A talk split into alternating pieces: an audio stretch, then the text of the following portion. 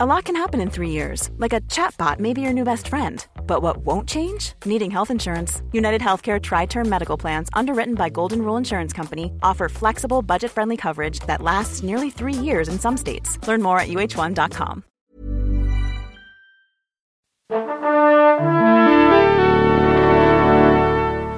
Bonjour. C'est moi Orson Welles. J'aime pas trop les voleurs et les fils de pute. Salut Ciné, votre rendez-vous avec le cinéma qui n'aime rien tant que les gros monstres, gentils ou méchants, les films où la fantaisie le dispute à l'angoisse, où l'on nous met plein la gueule de vitesse, de maîtrise, de folie et de beauté. Et autant vous dire que dans ces catégories respectives, ils sont peu nombreux à régaler autant que le sud-coréen Bong Joon-ho, dont le dernier film Oksha a fait sensation pour plein de raisons bonnes comme mauvaises au Festival de Cannes il y a quelques semaines. On en avait parlé à l'époque, je vous renvoie d'ailleurs à notre série d'émissions cannoises. Mais à l'occasion de sa sortie officielle sur Netflix, on en remet une couche sur la filmo particulière et passionnante de ce monsieur filmo qu'on va passer en revue ici à l'antenne Paris en public avec un duo de rêve. Arnaud Bordas d'un côté, salut Arnaud. Salut Thomas. Et David Honora de l'autre, lâche ton téléphone David, bonjour. Salut Thomas. C'est nos ciné épisode 92 et c'est parti. Monde de merde. Pourquoi il a dit ça? C'est ce que je veux savoir. Oui, je te traite comme un adolescent, David, je suis désolé. Okja, puisqu'on va commencer par là, tiens, tant qu'à faire. Okja, c'est l'histoire de la bestiole gigantesque du même nom, sympathique animal qui s'égaye dans la nature avec sa meilleure amie, la jeune Mija, incarnée par Han Seo-yeon, qui va devoir se lancer dans une quête périlleuse lorsqu'Okja est enlevé par une firme multinationale pour être débité en côtelettes, firme dirigée par la redoutable et terrifiante Nancy Mirando, alias Tilda Swinton. Ladies and gentlemen,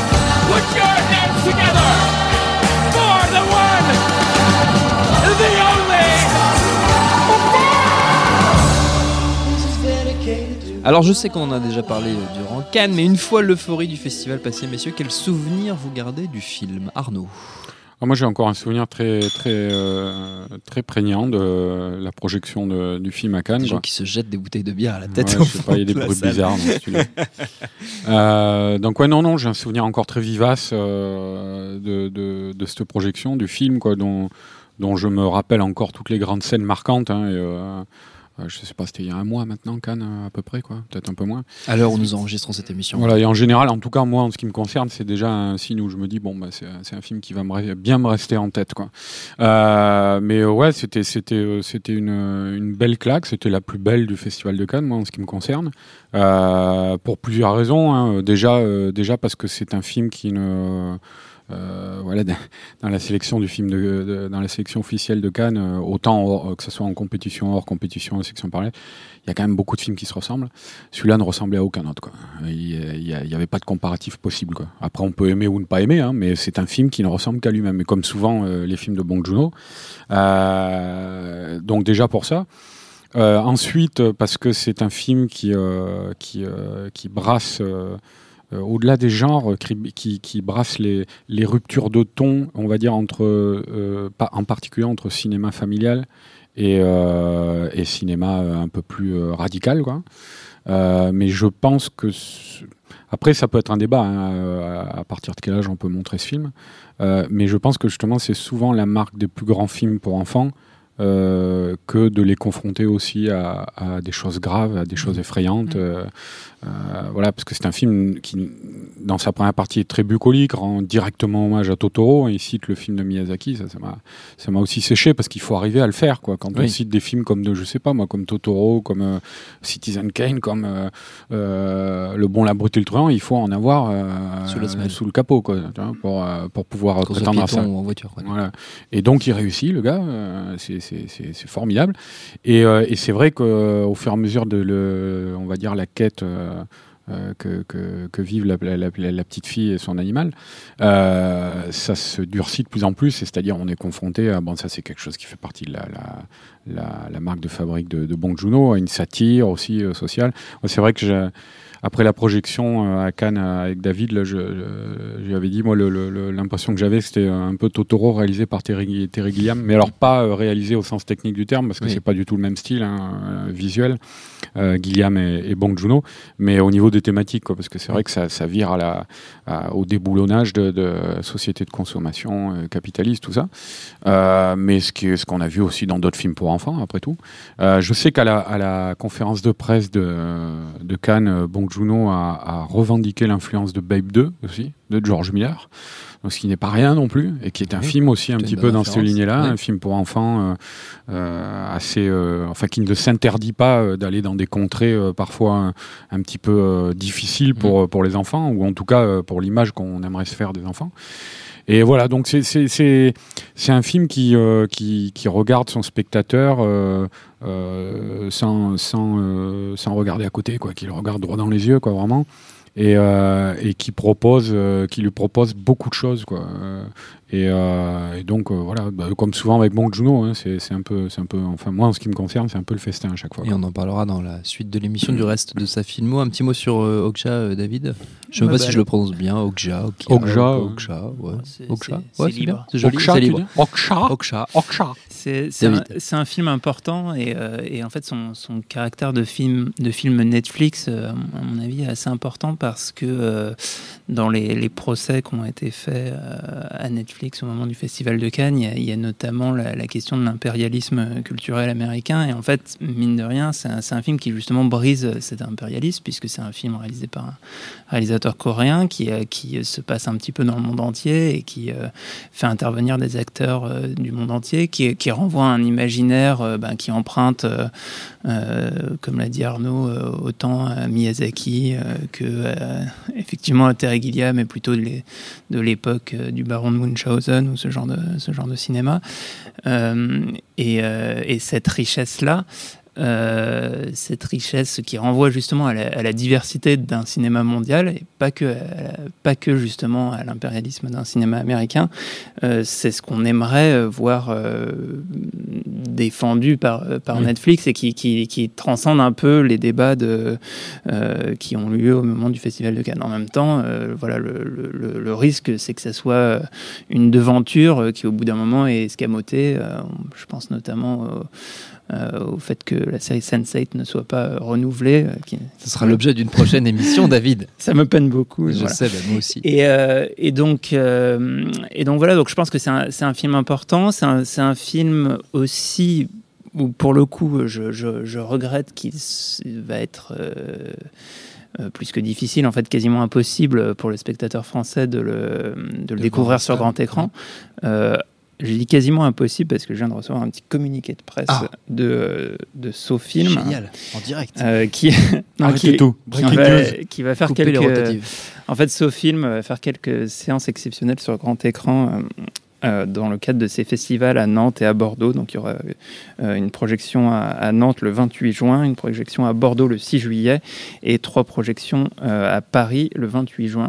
Euh, le problème, c'est que, ce sera des séances gratuites dans la limite des places disponibles. Donc, Ah je oui. pense qu'il va falloir, euh, il va falloir se lever tôt pour pouvoir, euh, pour pouvoir voir les films. Mais ça vaut, ça vaut vraiment le coup parce que parce que c'est un, c'est un, fi- un pur film, un grand spectacle, euh, euh, voilà, qui, qui, euh, qui tire vraiment. euh, Il y a une projection intérêt. demain matin sur Paris, je crois, mais alors je sais plus si c'est Alors, projection. Oui, alors le, demain matin du podcast. demain le matin du podcast, ça marche plus, Arnaud. C'est C'est dans, vrai. c'est dans le passé. Je m'en vais. Voilà. Hein, il n'est pas compris encore Mais, comment euh, ça marche. Il pensait qu'on était en direct. mais, euh, mais, euh, mais à l'in- mais à l'inverse, bah voilà, le, le- le truc, c'est que bah, pour la plupart des auditeurs, ça sera le- la, la possibilité de le, de le découvrir, euh, de le découvrir sur Netflix et du coup de le voir bah, dès sa sortie, euh, Oui, finalement de autant de fois qu'on euh, veut, de, de se de repasser en boucle l'incroyable scène euh, de la poursuite dans le centre commercial, qui pour moi est un des grands chocs de ces dernières années. Donc voilà ce que, ce que j'ai à dire sur Okja. Et donc on peut, on mal, on enchaîner. on peut enchaîner euh, sur, euh, sur, sur la, carrière de Bong la carrière de, Bong Joon-ho en et, et je, général. vais, je vais donner la main à Arnaud qui a vu son tout premier film qui est un peu plus méconnu et que moi je n'ai pas vu. Oh, il, y a des- il, y a, y a déjà une dizaine d'années, hein, je l'ai vu, donc euh, c'est- un bon film. Enfin, c'est un bon On film. parle de Barking Dog là du coup. Barking Dogs.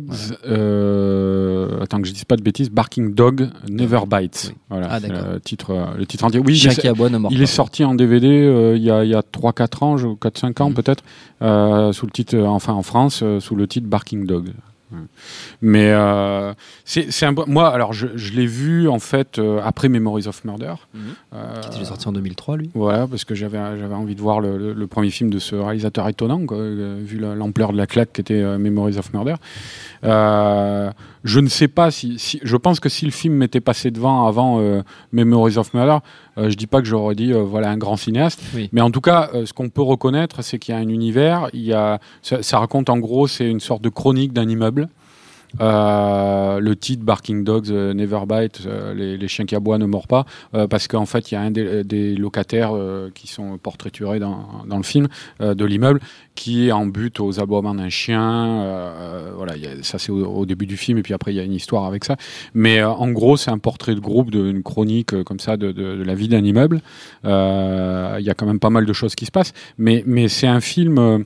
Euh, on va dire ouais, qui pose un petit peu la sensibilité, le, le- le ton du cinéma à venir de, de Bong Joon-ho, mais euh, mais c'est pas un truc, euh, c'est clairement pas un truc de l'ampleur de, de, de Memories of Murder. C'était c'était sur la base de ça, c'était impossible de prévoir euh, ce qu'allait devenir ce gars-là.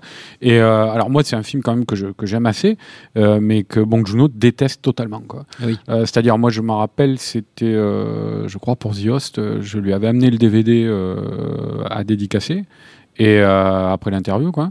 Et il euh, t'a cassé la gueule. Bah ouais, ça, ah non, mais il ça a- arrive des fois. non, non, mais il l'avait très mauvaise, quoi. Ah C'est-à-dire, euh, c'est-à-dire, il m'a dit, euh, je sais plus, je crois qu'il m'a, oui, il m'a carrément demandé, euh, vous voulez vraiment que je le dédicace Euh, Je dis, bah oui, ça me ferait plaisir.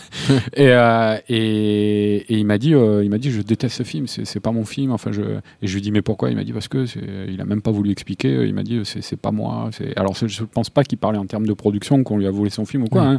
Ou quoi, je pense qu'il il estime que le, il a merdé complet, quoi, et que ce film n'était Il pas. n'assume plus ce film-là. Ce film n'est pas. Ouais, il assume plus vraiment. Il- je crois qu'il avait même employé. C'est, euh, c'est le, le- le pire cauchemar de ma vie que ce film existe. Quoi. Ah Enfin, oui. ouais, moi, je comprenais pas va parce que.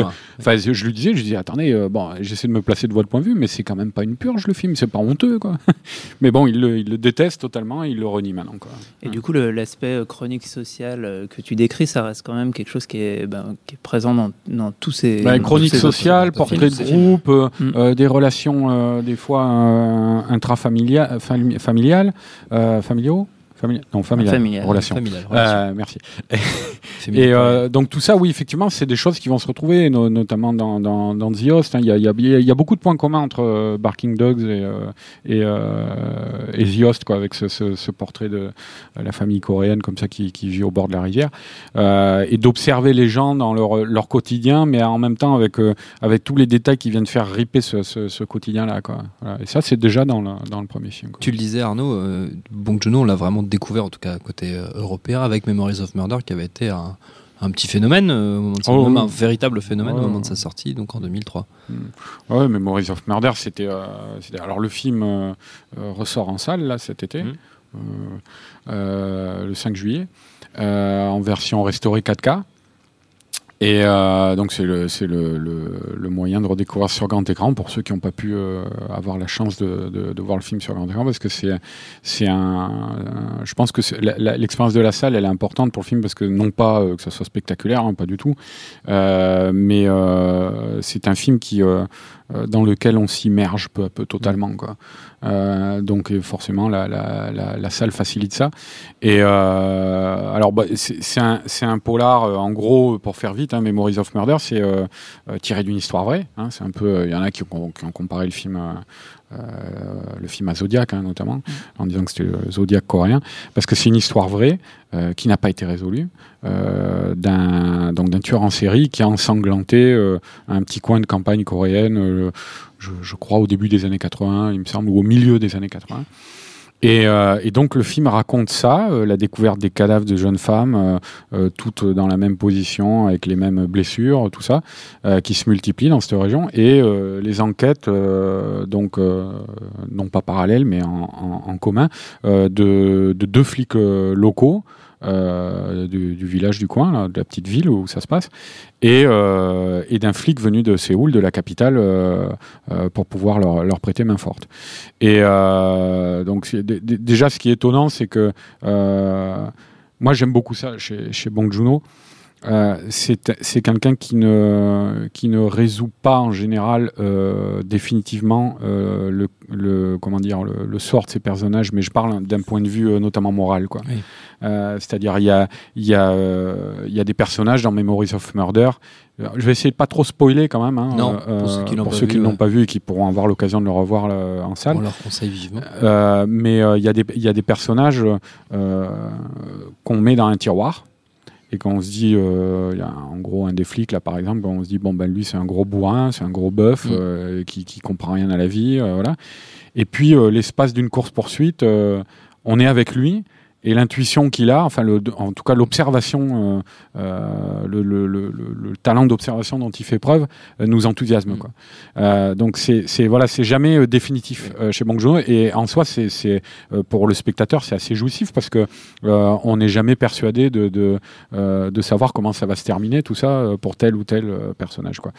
Voilà oui. bah, David, c'est intéressant en fait du le fait que ça soit son, son deuxième son deuxième film pardon parce que pour le coup euh, c'est un film extrêmement ambitieux qui a demandé euh, énormément de préparation, une préparation méticuleuse. Il a mm, passé plus de plus d'un an euh, à faire des repérages. Tous les, toutes les euh, toutes les séquences du film sont sont tournées sur les lieux où, où effectivement ont été retrouvés les les cadavres, etc. Et, et, dans le contexte de faire ce film en Corée, évidemment, comme c'était un fait divers qui, a- qui, a- Qui avait marqué les, marqué, les gens, voilà, il y, il y avait beaucoup de pression à, à réaliser ce film. Et, euh, et en fait, euh, euh, même s'il n'assume pas son, premier long métrage, j'imagine que le, fait d'avoir pu s'essayer en fait maîtriser l'aspect cinéma d'un tournage lui a permis d'avoir la, confiance nécessaire à réaliser ce film qui, d'une part, est extrêmement ambitieux sur son sujet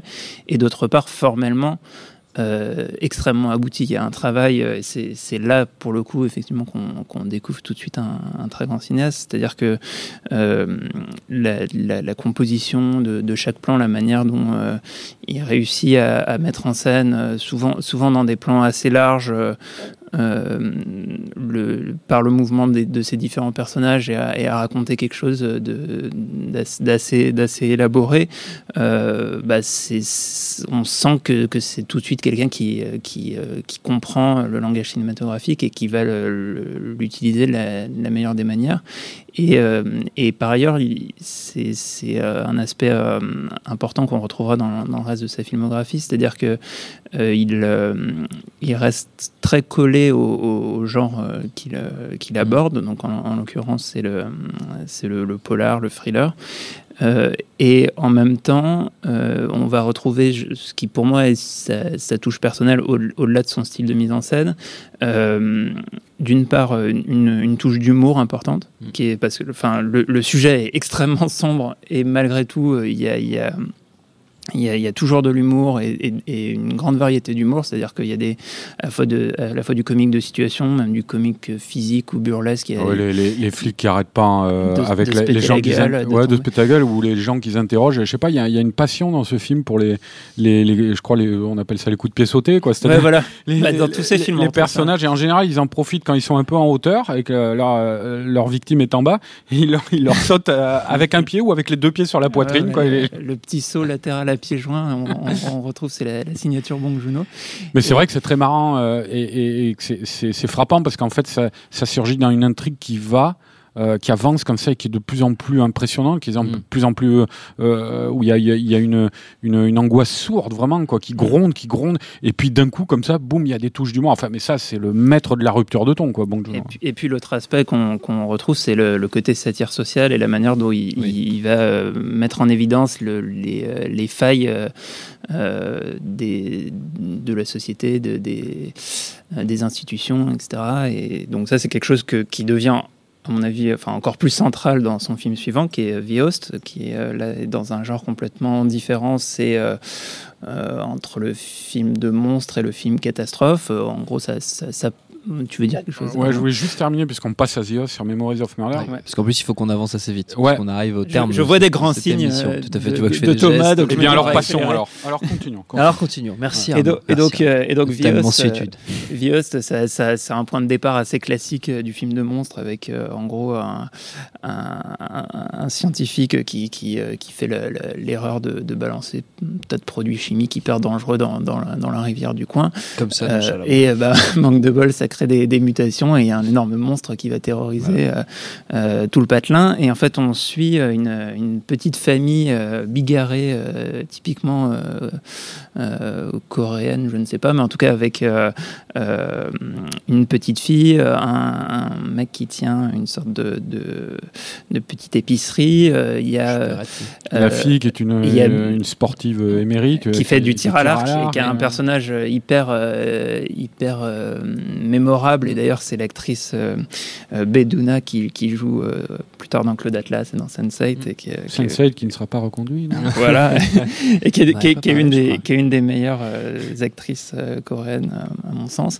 Et, et, donc, et donc, en fait, on, on va suivre à la fois le, le- le destin de cette famille, le rapport aux autorités, et il y a aussi tout un discours sur le, le, la présence de- des, des Américains en Corée. Et euh, est-ce que ça impacte sur la vie des gens et, le, pour le coup une, forme d'impérialisme euh, contre lesquels les, Coréens ont, du mal à euh, s'émanciper?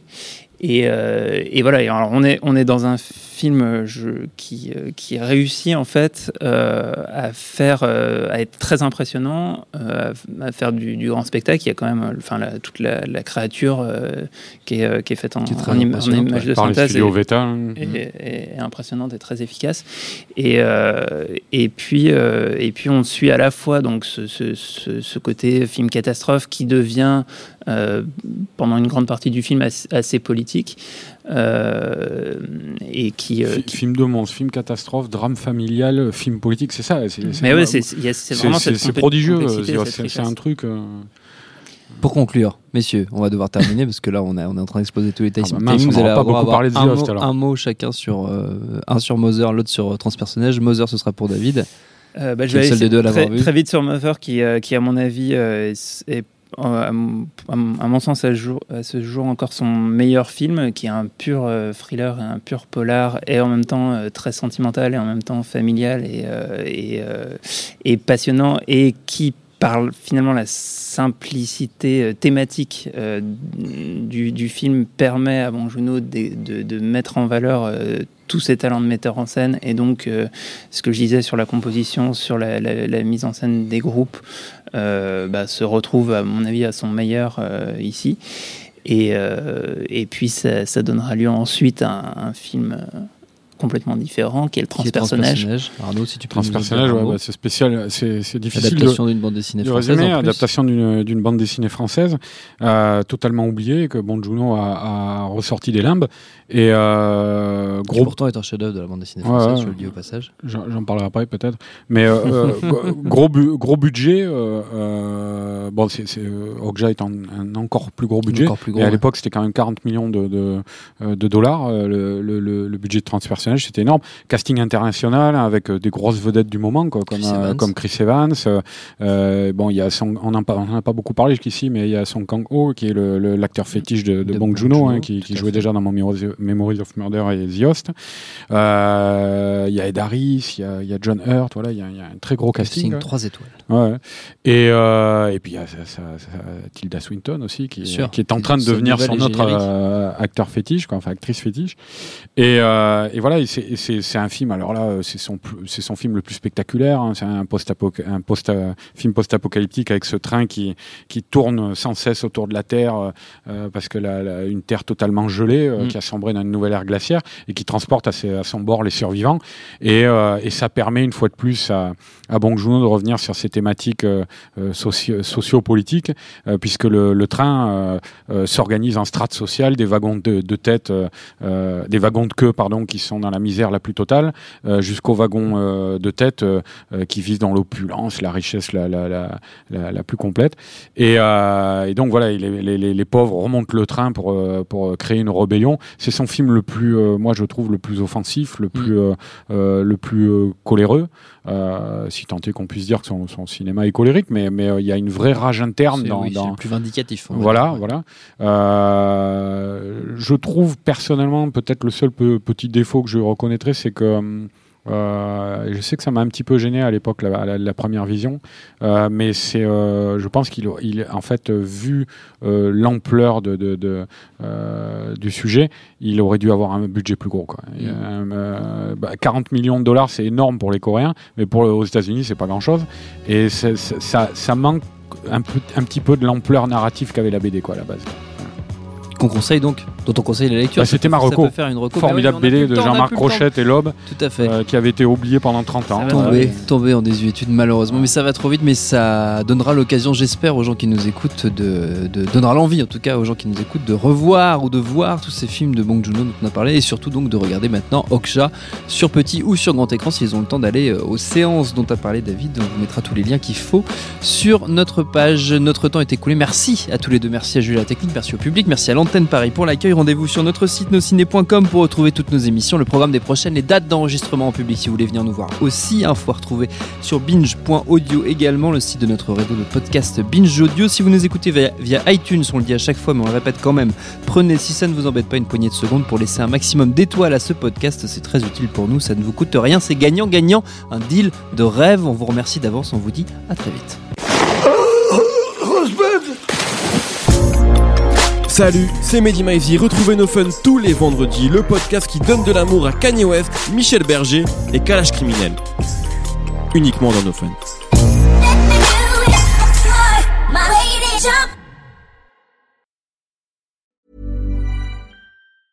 Ever catch yourself eating the same flavorless dinner three days in a row? Dreaming of something better? Well, HelloFresh is your guilt-free dream come true, baby. It's me, Kiki Palmer. Let's wake up those taste buds with hot, juicy pecan-crusted chicken or garlic butter shrimp scampi. Mm. Hello Fresh. Stop dreaming of all the delicious possibilities and dig in at HelloFresh.com. Let's get this dinner party started.